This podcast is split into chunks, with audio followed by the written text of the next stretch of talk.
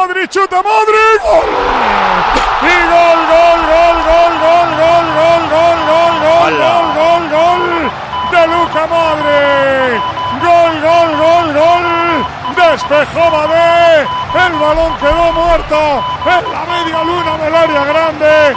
Y Luca Modric con la derecha celebrándolo a lo Messi, subiéndose en la barrera publicitaria.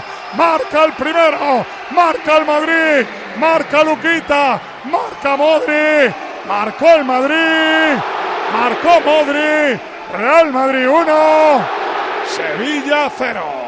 Tu factura energética ya no sabe por dónde le entran los goles, porque en calefacción, aire acondicionado o agua caliente sanitaria es gol, gol, gol, gol, hasta un 80% menos. Así es la aerotermia Ecodan de Mitsubishi Electric, una auténtica crack, a que te mola. Vaya golazo que ha marcado. Tengo una Ojo, lista. eh. ¿Qué pasa? Ojo que lo están revisando, eh. A ver, Rudiger está en fuera de juego, pero no hace nada por tocar el Sí. balón, se ¿El sale. O sea, la yo jugada? creo Estaba- que Dicen que molesta Gol. al hombre que lo saca. va a molestar. Rudiger de 9 y detrás está Rodrigo, que es el que pelea el balón. Despejaba de, le cae a Modric y mete un golazo. Tengo una lista de todos los que no creéis en Modric ya. Lama, Miguelito, Sánchez. ¿Yo? Sí, todos rajando de Modric, todos. Banquillo, Miguelito. Espérate un momento, Mario. perdona Paco, porque siguen discutiendo. El árbitro ha dado gol, pero se lleva la mano al pinganillo, da gol. Da gol. Por favor.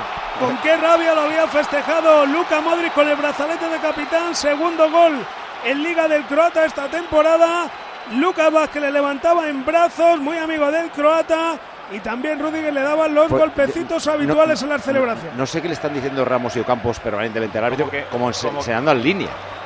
Como que Rudiger molesta, pero Madrid, tú están fíjate en la acción, que es verdad que está en fuera de juego, pero es que da unos pasos hacia adelante y no hace absolutamente nada, ni por saltar, ni por molestar, nada. Que absolutamente ve, nada. Ah, ya, Borgo ya, se mantiene sacado, ¿eh? firme, le explica la jugada a Ramos, se la explica a Ocampo, llegó también Modric, que tuvo ahí un pequeño rifirrafe con su amigo Sergio Ramos, y finalmente el árbitro que dio el gol. Mateo, gol legal, ¿no? Claro que sí, Paco. El problema es que tenemos que explicarlo muy bien, que el de Leipzig también era legal. Y aquí lleva el comité 15 días montándole pirulas en la cabeza a, la gente e intentando, pues porque claro, aquí también podrías decir que hay un impacto de Rudiger en la defensa cuando no lo hay.